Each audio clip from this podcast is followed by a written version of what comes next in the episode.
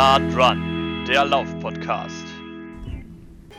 Herzlich willkommen zur 19. Ausgabe des Podcasts Nah Run. Diesmal äh, wirklich wieder sehr nah an, am Leben. Wir sind hier mitten in Berlin Mitte, äh, sitzen in einem schönen Café und äh, unterhalten uns gleich heute mit zwei Läuferinnen. Die eine hat im letzten Jahr für Furore gesorgt, als sie bei ihrem Debüt beim Köln-Marathon ganz knapp an der Olympianorm vorbeigelaufen ist. Und die andere ist in der letzten Woche deutsche Vizemeisterin über 5000 Meter geworden. Wir sprechen heute mit Debbie und Rabea Schöneborn. Hallo ihr zwei. Hallo. Und André, grüß dich. Du sitzt hier auch neben mir an einem schönen Kaffeetisch. Jawohl, ich bin auch hier. Hallo zusammen. Genau, ja, und wir wollen uns jetzt hier mal ein paar Minuten darüber unterhalten, wie so die letzten Monate gelaufen sind, was vor allen Dingen jetzt nach der ausgefallenen Olympia, äh, nach den ausgefallenen Olympischen Spielen, so ist es richtig, in den nächsten Monaten noch ansteht, wie die Quali eventuell dort noch laufen kann. Ja, und wir starten einfach mal rein. Ja, ich stelle einfach die erste Frage, die mir auf der Seele brennt. Wie geht's euch? Äh, in der aktuellen Situation geht es uns eigentlich, glaube ich, ganz gut. Wir sitzen hier schön in der Sonne mit einem Käffchen. Ich glaube, da kann man sich erstmal primär nicht beschweren. Ähm, genau, sonst ähm, äh, haben wir sportlich ähm, auch jetzt wieder unsere Pläne geschmiedet. Das war ja in diesem Jahr und ist, ist auch eigentlich immer noch ein bisschen schwierig, aber man ähm, adaptiert sich so an die Situation. Ähm, und das ist eigentlich in allen, in allen Lebensbereichen so, dass aktuell wieder die Phase ist, wo vielleicht ein bisschen was an Normalität und an Pläne schmieden ähm, möglich ist. Genau, wir sind also sehr dankbar, dass jetzt die ersten Wettkämpfe wieder stattfinden können und auch, dass die deutschen Meisterschaften stattfinden konnten. Ähm, genau, und so gestalten wir jetzt auch. Wir hangeln uns jetzt im Grunde von perspektivischem Wettkampf zum nächsten und äh, ja, bauen so, genau, man macht das Beste draus und wir bauen die Saison auf, so ein bisschen wie es kommt. Cool. Herr Rabea, ich habe es jetzt gerade schon mal gesagt, ähm, du bist in der letzten Woche in Braunschweig auch gestartet bei den deutschen Meisterschaften. Da war ja auch schon lange nicht klar, ob die überhaupt stattfinden können, wegen der ganzen Corona-Situation. Dann äh, wurde doch mit dem ausgefeilten Hygienekonzept und so das Ganze möglich gemacht. Ähm, kannst du uns äh, nochmal mitnehmen, wieso das Wochenende war? Du bist auch deutsche Vizemeisterin über 5000 Meter geworden. Vielleicht auch mal so ein bisschen vom Drumherum berichten. Was war da alles äh, nötig, damit die Wettkämpfe da überhaupt so stattfinden konnten? Und äh, wie hast du das Rennen erlebt schlussendlich? Genau, also ähm, ja, es war definitiv äh, deutsche Meisterschaften der besonderen Art. Ähm, natürlich für mich äh, sehr, sehr positiv konnotiert, äh, aufgrund des guten Ergebnisses, mit dem ich sehr zufrieden bin. Ähm, ansonsten war es natürlich die Rahmenbedingungen sehr interessant. Also ähm, eine neue Erfahrung für uns alle mit dem ähm, Hygienekonzept und auch mit den festen Zeitslots, in denen man dann ins Stadion konnte und auch, dass zum Beispiel immer beim Einlass ähm, wurde die Temperatur gemessen. Und äh, ja, da die Temperaturen sehr hoch waren, waren auch die Körpertemperaturen der Sportler höher. Und das tatsächlich äh, das dazu geführt hat, dass einige nicht in, in, den Stadionbereich reingekommen sind oder teilweise davor eine Stunde oder anderthalb warten mussten und bangen mussten, ob sie überhaupt starten dürfen. Also ganz schön heikel, was dazu geführt hat, dass ich mich entschieden habe, nicht außerhalb des Geländes einlaufen zu gehen, weil ich Angst hatte, dass meine Körpertemperatur zu hoch ist und dann hätte ich nicht starten dürfen. Also das ist auch so ein Faktor, über den ich mir vorher keine Gedanken gemacht hatte. Ähm, also genau, das auch als besonderen Umstand. Ähm, genau, das war natürlich auch etwas anderes, ohne Zuschauer zu laufen oder auch die, das, ja, das Konzept natürlich. Man wird an alles herangeführt und möglichst immer den Abstand einhalten. Also es ist genau eine, eine, ein Ereignis der besonderen Art. Okay, und äh, das Rennen an sich, ich habe es gerade schon mal, oder ich habe es nicht gesagt, aber es war ja so ein Endspurt ne, zur, zur Vizemeisterschaft auf der letzten Gerade. Ging es dann nochmal richtig ab. Wie, wie, war das Rennen? Alle haben gesagt, die Luft steht, 37 Grad, das war total brutal eigentlich. Genau, also ähm, es war sehr interessant, es war schon ein taktisches Rennen, also wir sind recht langsam losgelaufen, die ersten beiden Kilometer. Und da habe ich tatsächlich auch mich nur darauf konzentriert, dass ich immer, also eine Hälfte des Stadions war im Schatten und die andere war in der Sonne und ich habe mir immer, habe ich immer von den 200 Metern, die im Schatten waren, im Grunde immer wieder wieder hingearbeitet. Ähm, genau, weil es dort kühler war. Und tatsächlich erst dann irgendwann, ah, ich komme ja ganz gut mit den anderen mit. Ähm, dann dann versuche ich doch jetzt mal vorbeizukommen. Ähm, und ja, das hat dann, dann doch ganz gut funktioniert. Und da habe ich gemerkt, die kürzeren Programme, die ich in den letzten drei Wochen mal gemacht habe, die haben sich dann auch ausgezahlt in meinem grandiosen Endspurt. ja. Warst du selbst überrascht, dass es so gut funktioniert hat? Ähm, ja, so ein bisschen schon. Ja. Ähm, aber wie gesagt, ich hatte mich darauf auch vorbereitet und äh, genau, es hat sich dann im Grunde ausgezahlt. Ja, sehr cool. Ja, und Debbie, du bist zurzeit äh, jetzt nicht so voll äh, dabei. Du hast äh, zurzeit eine Verletzung, ich glaube Plantarsehne, oder? Richtig? Ja, genau. Das, und äh, bist jetzt so ein bisschen auf Alternativtraining äh, sozusagen ausgewichen. Ähm, tut das sehr weh, wenn man so sieht, wie die, wie die Schwester dann gerade äh, unterwegs ist und man selbst ist so ein bisschen gefangen und kann nicht so richtig loslegen? Ist das, ist das blöd? Also ich glaube, das hat jeder Sportler, Leistungssportler, ja. wenn er irgendeine Verletzung hat. Dann ist sie so das Rennpferd im Stall und man will unbedingt mitmachen. Und natürlich wäre ich super gerne äh, bei den Deutschen gewesen. Es ist auch ja, meist so, dass es dann irgendwie länger dauert, als man gedacht hat. Am Anfang dachte ich, ja, jetzt die ersten Regensburg-Wettkämpfe, das ist auch nicht so schlimm. Zweiter Regensburg-Wettkampf, äh, okay, den auch nicht. Äh, äh, dann war ich im Trainingslager, da habe ich dann wieder alternativ und es, es, zieht sich halt einfach ein bisschen. Ich habe aber jetzt die Aufgabe für mich, dass ich halt ähm, in dieser Phase versuche, die Ruhe zu bewahren. Es ist immer unpraktisch, man will immer Wettkämpfe machen, ähm, aber ich denke mir, in dieser Phase ähm, ist es noch am ehesten vertretbar, sage ich jetzt mal, ähm, raus zu sein aus Wettkämpfen und sich auch die Zeit zu geben, dass man das komplett regeneriert. Ja, das, äh, wir wechseln uns ein bisschen ab mit Verletzungen. Rabea hatte in den letzten zwei Jahren sehr, sehr viel Pech. Tatsächlich Plantarsehne, also genau die Verletzung, die ich jetzt habe, ja. äh, hatte sie auch schon vor zwei Jahren. Ähm, von daher, na, irgendwie ist es ein bisschen gerecht, dass ich jetzt mal dran bin. Ähm, es ist viel schöner, wenn wir zusammen trainieren können, aber das ist auch was, was man halt einfach wieder zu schätzen weiß. Und jetzt ist für mich die ganz klare Aufgabe, gesund zu werden, fit zu werden. Ich mache extrem, ich werde jetzt überhaupt nicht mit Füße hochlegen und ich habe Zeit für alles Mögliche. Im Gegenteil, ich mache ganz viel Reha-Training, arbeite an meiner Körperachse, weil am Ende sind Verletzungen ja oft das Resultat von einer falschen Dauerbelastung. Und die Zeit versuche ich mir jetzt wirklich zu nehmen, dass ich da die, ähm, die meine ganzen Fehler oder statischen äh, Dysbalancen versuche so ein bisschen anzugehen, auszugleichen. Ähm, und das ist jetzt genau meine Aufgabe, bis mhm. ich dann wieder voll angreifen kann. Okay. Hast du denn da schon ungefähr einen Zeitplan, äh, wann du denkst, dass du wieder ja, wie dabei gesagt, bist? alles dauert nee, irgendwie länger. Ich hatte ja. gedacht, oh, die Deutschen, das äh, wie es dann jetzt ist. Also ich hatte halt kein akutes Trauma, wo ich ja. ein Bild gemacht hätte und dann zack, bumm, das ist dein Zeitraum, so lange musst du aussetzen. Äh, an Tag Y fängst du wieder an mit der und der. Das wünscht man sich ja immer. Ne? Es ist halt immer so ein Abwägungsprozess. Wie viel belaste ich? Mhm. Ähm, wie viel Zeit brauche ich? Und eigentlich ist es im Moment so ein bisschen von Woche zu Woche halt schauen. Aber ähm, ich äh, trainiere aktuell auf die ähm, ähm, Halbmarathon-Weltmeisterschaft, für die beide, wir beide qualifiziert sind. Die findet in Polen statt, sollte ursprünglich Ende März stattfinden, äh, wurde auf den 17. Oktober verschoben. Und das ähm, ist, halte ich für mich für ein realistisches Ziel, dass ich da wieder fit bin, vor allem, weil es ja dann doch ähm, eine, ein Halbmarathon man viel über die, Grundlage machen kann und Grundlagen Alternativtraining mache ich gerade extrem viel. Also okay. Also ich werde Weltmeister im Aquajoggen werde ich Weltmeister und im, auf, der, auf dem Spinning im Fitnessstudio bei 30 Grad zu schwitzen, darin werde ich auch Weltmeister. Also meine Grundlage, die stimmt auf jeden Fall. Sehr vielversprechend und beides sehr nass. auf jeden Fall.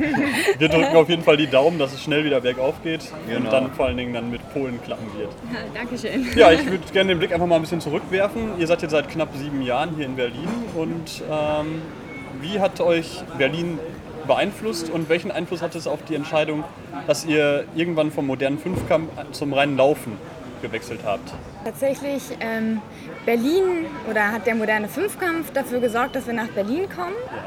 Ähm, insofern genau, um eben hier Studium und diese Sportart kombinieren zu können. Fünfkampf ist ja dann auch nochmal so eine äh, Herausforderung, was die Trainingsstätten angeht. Und da ist einfach in Deutschland der größte Stützpunkt in Berlin. Deswegen hatten wir uns nach der Schule, ähm, als wir eben im Fünfkampf noch äh, schwer aktiv waren, ähm, dazu entschieden, nach Berlin zu gehen.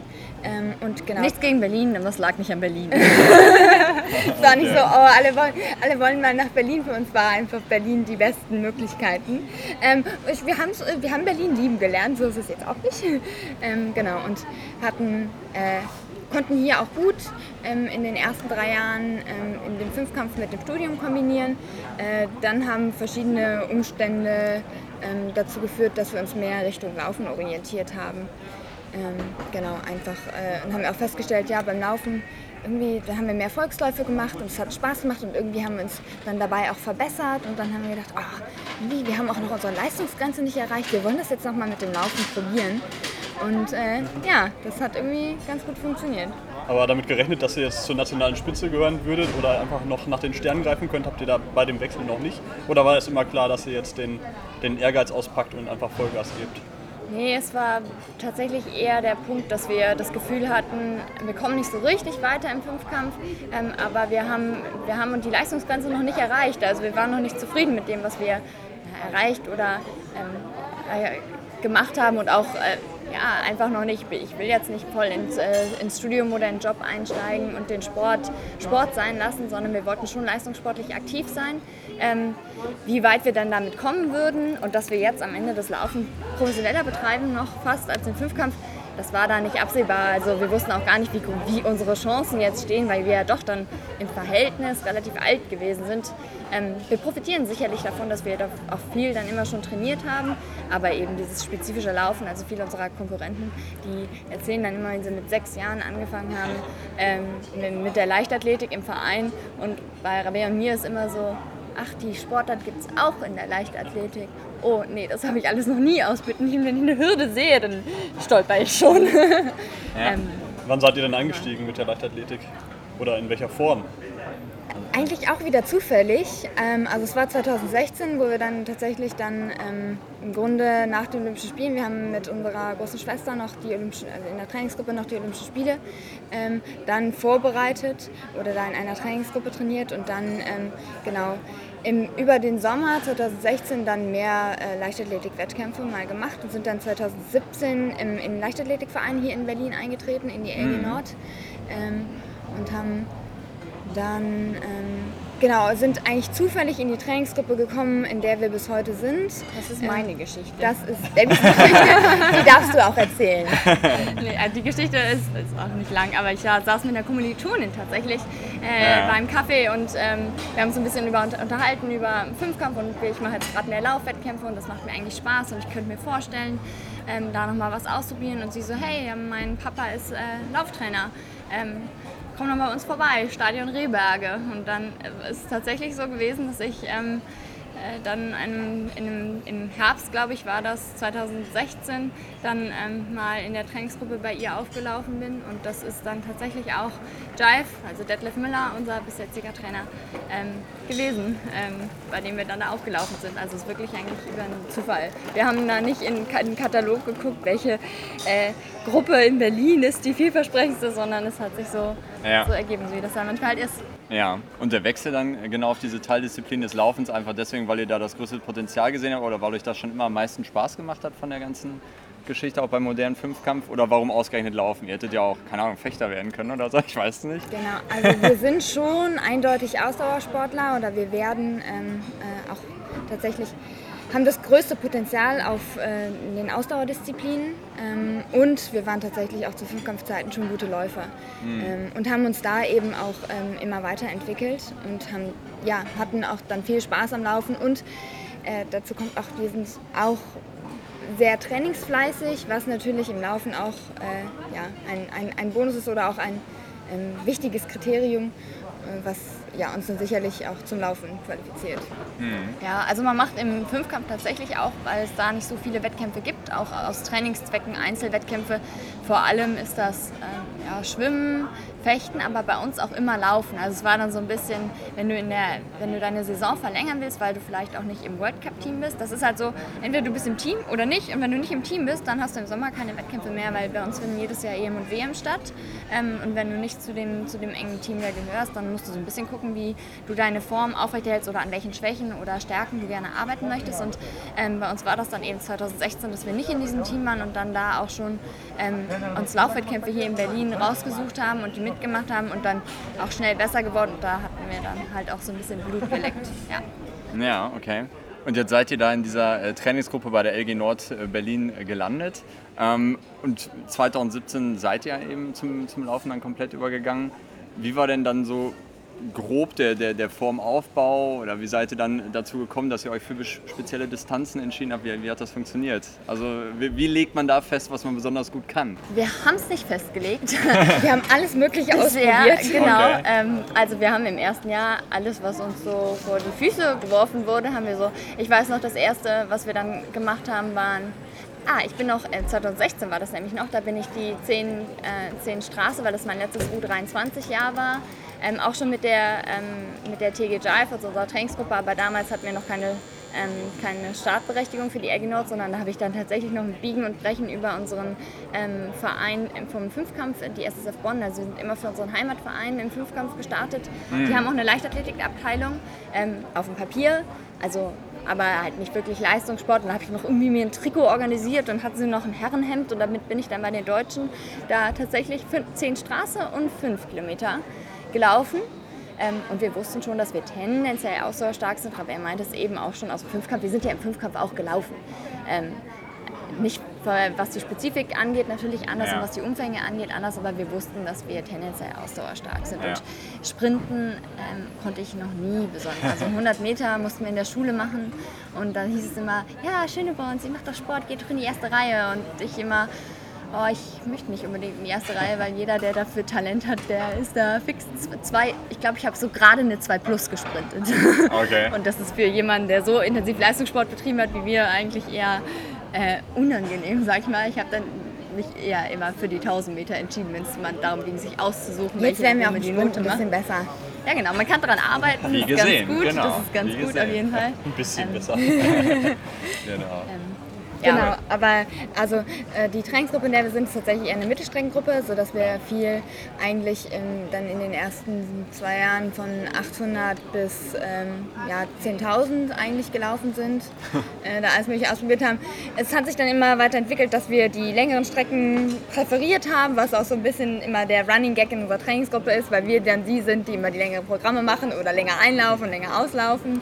Ähm, genau so hat sich das dann rauskristallisiert und ja, jetzt wird es ja, jetzt wird es noch länger. Vom Fokus, genau, haben wir uns dann eigentlich ähm, jetzt, wir müssen auch ein bisschen lernen, uns mehr zu fokussieren auf mhm. die einzelnen Events. Zum Beispiel haben wir jetzt dieses Jahr auch zum ersten Mal keine Hallensaison gemacht, ähm, sondern dann gesagt, wir laufen den Halbmarathon. Ähm, so, dass man ein bisschen priorisieren muss, aber prinzipiell mögen wir auch alles. Also wir laufen, ich laufe gern in der, im Winter mal einen Grund in die Halle zu gehen, nicht draußen immer bei Minusgraden, sondern ein bisschen Geschwindigkeit zu sammeln. Dann eine Cross-Saison, die eh auch gut reinpasst, weil wir im Winter viel im Wald an Grundausdauer auch ja. gelenkschonend arbeiten. Wir gehen jetzt nicht das ganze Jahr über auf die Straße oder auf die Bahn, um harte Tempoläufe zu machen. Ähm, und da passt dann auch ein Cross-Wettkampf gut rein. Wettkämpfe sind eh immer das beste Training. Von daher, wir müssen immer ein bisschen gebremst werden, weil wir gerne alles mitmachen. Ja, aber das stimmt tatsächlich. Also ich wir haben das auch gesehen bei der Vorbereitung. Also sämtliche Untergründe, Bahn, Straße, Cross äh, macht ihr. Dann, wie du gerade schon gesagt hast, von 800 bis 10.000. Ist ja auch kaum eine große Spanne. Äh, also das ist 800 ja wirklich, haben wir dieses Jahr nicht mehr gemacht. Genau. 1500 auch nein, nicht. Nein, nein, genau. Nicht aber äh, so, so, trotzdem, genau, was, was äh, du gerade gesagt hast, Debbie, dass so ein bisschen die, die Fokussierung jetzt da reinkommen muss wahrscheinlich, weil man kann ja immer nicht alles bedienen. Ähm, und wo wir dann jetzt schon mal gerade bei der Fokussierung sind, ihr hattet ja ähm, in diesem Jahr eigentlich auch vor, im Frühjahr den Hamburg-Marathon zu laufen, ähm, um euch auch wirklich dann für die Olympia, Olympischen Spiele zu qualifizieren, im idealsten Fall. Ähm, das ist jetzt natürlich alles hinfällig gewesen, weil äh, Corona dazwischen kam. Aber Debbie, du bist im letzten Jahr jetzt schon in Köln gelaufen, hast dein Debüt also schon gegeben, was für Rabea noch ausstehen würde sozusagen. Hast da im letzten Jahr auch gewonnen in 2 Stunden 31, 18. Ähm, war dir da schon klar, dass du ähm, so nah an die Olympianorm ranlaufen kannst? Oder hast du da auch wirklich äh, gesagt, ich, ich probiere es einfach mal und, schaue, wie es klappt? Weil ich habe auch so ein bisschen gelesen, das Rennen war ja auch nicht ganz komplikationslos. Also wenn man sich so vorstellt, wie es vielleicht ideal gewesen wäre, wäre vielleicht direkt was drin gewesen, oder? Ja, also ich hab, muss im Vorhinein habe ich eigentlich gar kein, mich gar nicht wirklich mit der Norm beschäftigt gehabt. Auch Marathon ist, Marathon ist schon nochmal was anderes. Ähm, und ich bin im, davor noch nie, also bei Kilometer 36 habe ich mir im Wettkampf kurz selbst gratuliert, weil es die längste Strecke mal, also am, die ich am Stück gelaufen bin in meinem Echt? Leben gewesen ist. Mhm. Okay. Ähm, ich habe die Vorbereitung aus, der, aus einem Vollzeit- oder einem praktischen Jahr, also Arbeiten im Krankenhaus, äh, gemacht. Ich habe wirklich viel, viele Läufe früh morgens, spät abends auch alleine. Also ich wusste überhaupt gar nicht genau, wie mein, wie mein, mein Leistungsstand ist. Ähm, und daher, ich weiß noch, dass ich mich donnerstags vor dem Wettkampf noch mit meinem Coach zusammengesetzt habe und wir überlegt haben, hm, auf welche Zeit gehen wir denn jetzt an. Irgendwas muss man ja mal loslaufen. Ähm, und äh, da habe ich noch ein bisschen verhandelt. Er wollte eher so auf eine 2,34er Endzeit. Und ich dachte mir, so ein bisschen mutig muss man schon sein. So 2,32er Endzeit würde ich schon ganz gerne äh, drauf spekulieren. Dann sind wir, mit, äh, sind wir einfach ein bisschen zu schnell los, weil mein Pacemaker dann noch ein bisschen fix unterwegs war. Aber es hat sich sehr, sehr gut angefühlt, die ersten Kilometer. Mhm. Ähm, und dann stimmt's. Also alles rund gelaufen ist dann im Rennen definitiv nicht. Ähm, mein Tempomacher ist dann bei der ähm, ähm, Halbmarathon-Marke raus gewesen. Da dachte ich, er bindet sich die Schuhe. Aber das ist da in Köln in diesem Jahr bei jedem passiert. Also ich glaube, der Henrik Pfeiffer, der war auch nach 20 Kilometern gefühlt alleine. Verflixtes Jahr, ja. Das war schon verrückt, ähm, ja. Ja, genau. Und da aber ich habe mich eigentlich tatsächlich ganz, ganz fit gefühlt. Dann im Wettkampf ich, am Ende habe ich dann aber tatsächlich, also kurz bei 36 habe ich mich gefreut über die längste Strecke und ab Kilometer 37 habe ich dann echt fiese Wadenkrämpfe gekriegt ja. ähm, und bin dann noch super froh gewesen, dass ich, ähm, dass ich durchgekommen bin am Ende, ähm, sodass ich äh, ja, im Ziel auch gar nicht diese krasse körperliche Erschöpfung hatte, sondern ich hatte wirklich das Gefühl, meine, meine blöden Wadenkrämpfe waren die, die am Ende leistungslimitierend gewesen sind. Und bei Kilometer 38, glaube ich, stand Rabea und meinte, du bist auf Normkurs. Und ich so, Norm, hm, was, ah, oh, okay. Ähm, aber da hatte ich dann tatsächlich schon mit meinen Waden zu kämpfen ähm, und hab, war dann hin und her gerissen zwischen, ich muss noch mal einen drauflegen, ich fühle mich gut und ich will nicht, dass der Krampf komplett durchbricht und ich das Rennen hier vielleicht noch beenden muss. Ähm, und deswegen ähm, war es eine super positive Erfahrung und bei der ich auch mitgenommen habe, dass da, wenn ich das optimiere, wenn ich mein Training optimiere, wenn ich den Wettkampfablauf optimieren kann, ähm, auch dieses Trinken im Wettkampf und Co., das ist echt was, was man, was im Marathon einfach ja. komplett neu ist und was ich üben muss, dann ist da auf jeden Fall noch Potenzial fürs nächste Mal und das motiviert mich jetzt eigentlich auch, ähm, dadurch, dass dann doch eine, so eine ganz gute Endzeit rausgekommen ist, bei dem was alles schiefgelaufen ist oder was hätte besser laufen können. Sie hatte im Ziel auch noch ganz schön Kraft, um äh, ja, über ihre Wadenkrämpfe zu meckern. Zu laufen, äh, waren die Wadenkrämpfe weg und dann, naja, also ich hatte nicht das Gefühl, mich in die Ecke zu schmeißen, wie das so viele haben am Ende des Marathons. Vielleicht gut okay. fürs nächste Mal. Ja, ja, wo du das nächste Mal ansprichst, wie sehen denn die Pläne für den Rest des Jahres so aus? Was habt ihr euch vorgenommen? Ja, bei, bei all den Planungsunsicherheiten, die es gibt und äh, gab und immer noch gibt dieses Jahr, ähm, haben wir eigentlich jetzt den Vorteil, dass wir eine, einen Marathon gewonnen haben, sage ich jetzt mal. Also wir peilen an im Dezember, wenn alles stattfindet. Jetzt sind ja die Infektionszahlen in Spanien wieder hochgegangen. Hm, mal gucken.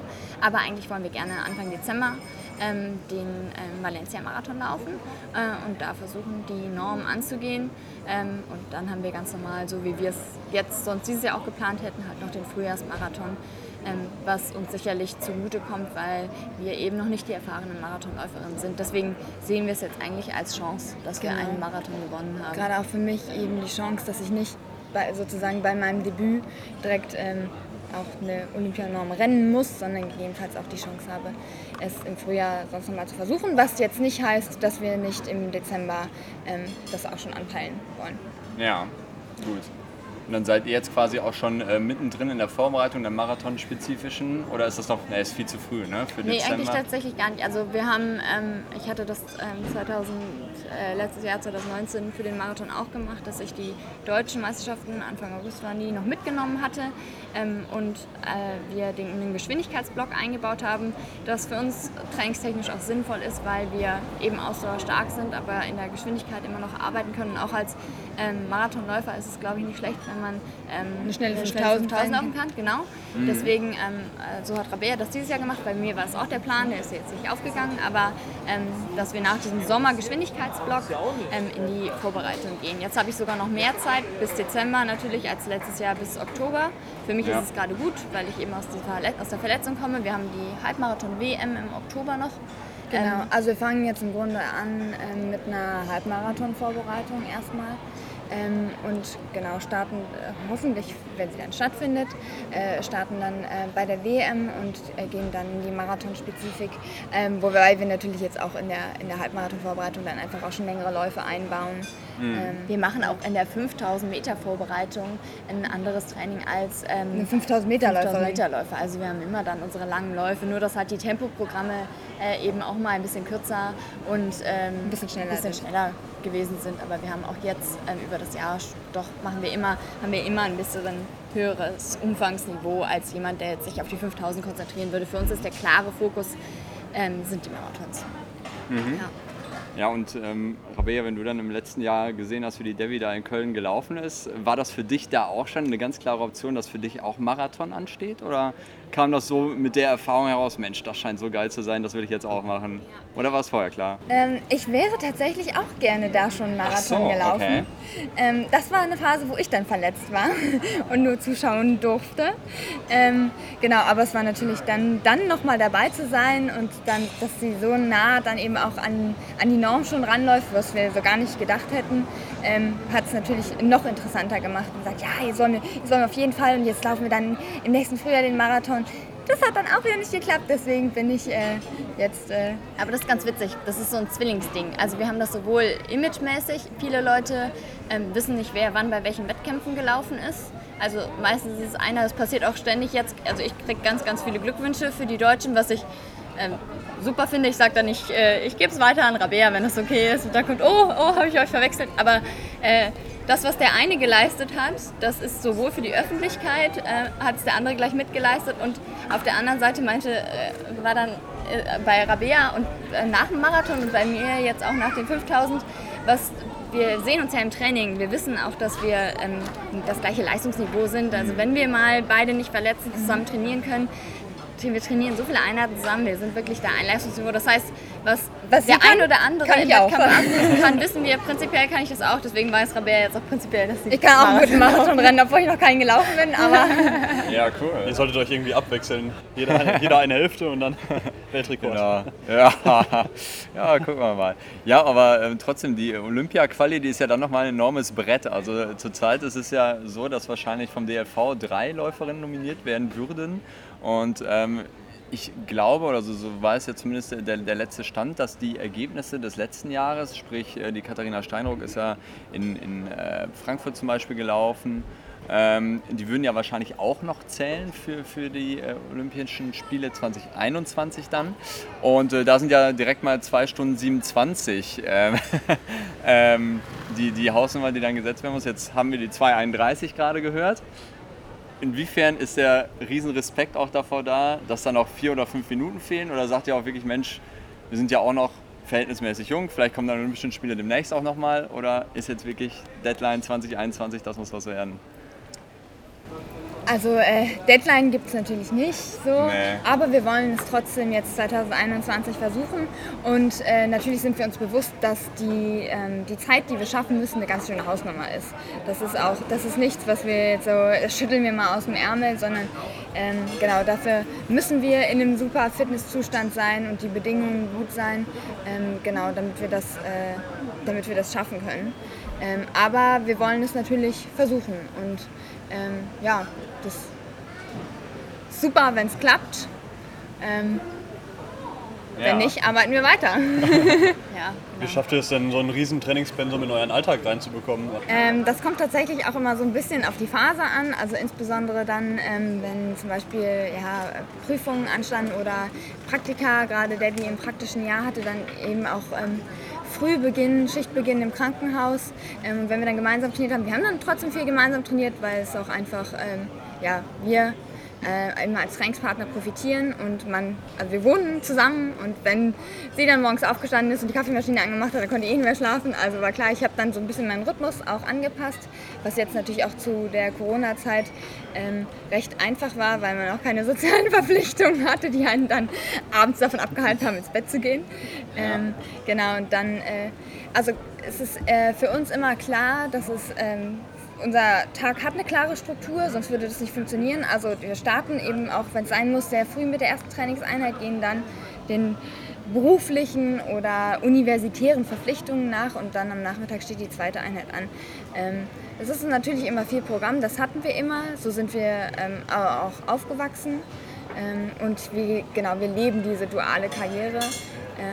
Genau, solche tatsächlich Vollzeitjobs gehen dann immer auf Zeit, also das ein Praktikum ist begrenzt, insofern war das dann auch möglich. Ähm, ja, ansonsten muss man da, glaube ich, ja, mal gucken, ob man die, die richtige Balance findet, noch genug Zeit Ja. für Regeneration zu haben. Genau, jetzt wäre es vielleicht nochmal ganz gut zu erwähnen, was ihr überhaupt macht neben dem Sport. Äh, Rabea, du studierst Psychologie oder ihr seid auch beide kurz davor, alles, alles abgeschlossen zu haben. Ähm, Debbie Medizin. Äh, das sind ja jetzt auch ähm, zwei Disziplinen. Also ich habe jetzt von total vielen Sportlern auch gehört, die Psychologie studieren. Also das ist äh, jetzt wirklich auch, ich glaube die Katha Granz macht das auch. Ne? Hat das genau. genau, richtig. Und ähm, diese beiden ähm, Disziplinen, die bieten ja theoretisch unheimlich viel Input für so eine Sportlerkarriere oder für, für, für ein Sportlerleben, würde ich mal sagen. Du erstens dann medizinischen Input irgendwie, dass du Dinge besser einschätzen kannst, dann aber auch Sportpsychologie-Aspekte. Hat euch das schon mal irgendwie geholfen oder konntet ihr Dinge auch mal transferieren dann? Jeden Tag. Ja. Jeden also, Tag. Also erstmal Also- ist es immer interessant, dass die, viele Leute auch direkt erstmal fragen, oh, ähm, das passt ja super zusammen und macht ihr dann gemeinsam eine Praxis auf? Achso, okay. Äh, nein, das ist jetzt erstmal nicht so der Plan. Ähm, genau, wir haben natürlich mit den, ja, den Studienfächern, die wir gewählt haben, ähm, beide Anknüpfungspunkte ähm, an den Sport. Ähm, Gerade Debbie will sich auch eben in diese Richtung beruflich orientieren. Ich habe auch meine Bachelorarbeit im Bereich der Sportpsychologie geschrieben, ähm, finde aber auch sehr viele andere Bereiche der Psychologie spannend, sodass meine Masterarbeit, die ich aktuell schreibe, ähm, wieder in einem ganz anderen Bereich ist. Ähm, und genau, da gilt es jetzt für mich auch noch äh, herauszufinden, was, wo es genau mich beruflich dann hintreibt mit der Psychologie. Da gibt es ja viele Optionen. Und genau, aber zurück Ja. zum eigentlichen Punkt, dass wir damit ähm, mit, mit unseren Studienfächern auch was anfangen können. Ähm, genau, das ist äh, ja sicherlich. Ähm, Habt ihr da konkrete. Beispiele, wo das, schon, wo das schon mal so war? Dass, dass, dass ihr da so sagt, ah Mensch, da habe ich jetzt aber wirklich einen Vorteil, weil ich das kenne ich vom Studium her, da kann ich jetzt eine Sache besser einschätzen. Also- Bei Wadenkrämpfen Medi- zum Beispiel. Also Medizin und, äh, und Sport, es gibt fast nichts, was nicht, also was näher aneinander wäre. Also Ja. in, in, Regeneration, Ernährung, Ernährung ist ein Ja. großes Thema, mit dem wir uns sehr gerne auseinandersetzen.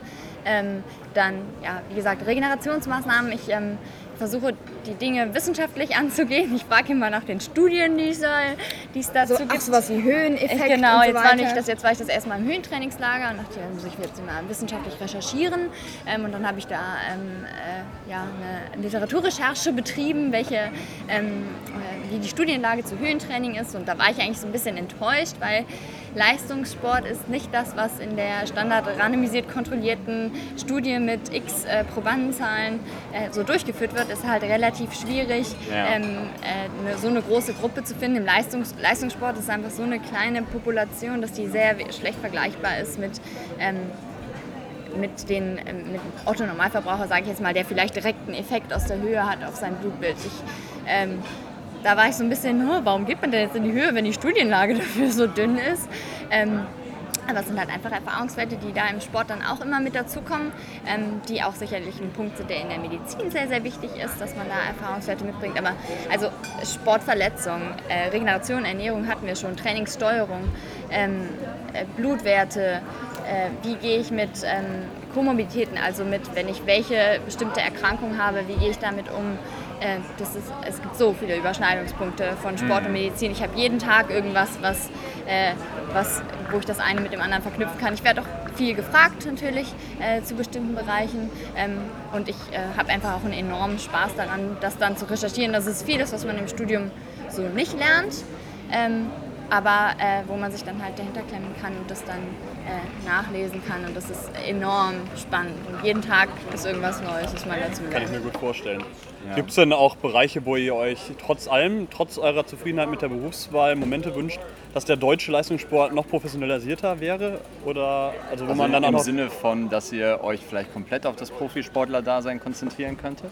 Ja, also tatsächlich stehen wir jetzt so ein bisschen vor dem Punkt, wie, welches Modell. Wir machen, wir schließen jetzt beide Ende des Jahres unser Studium ab.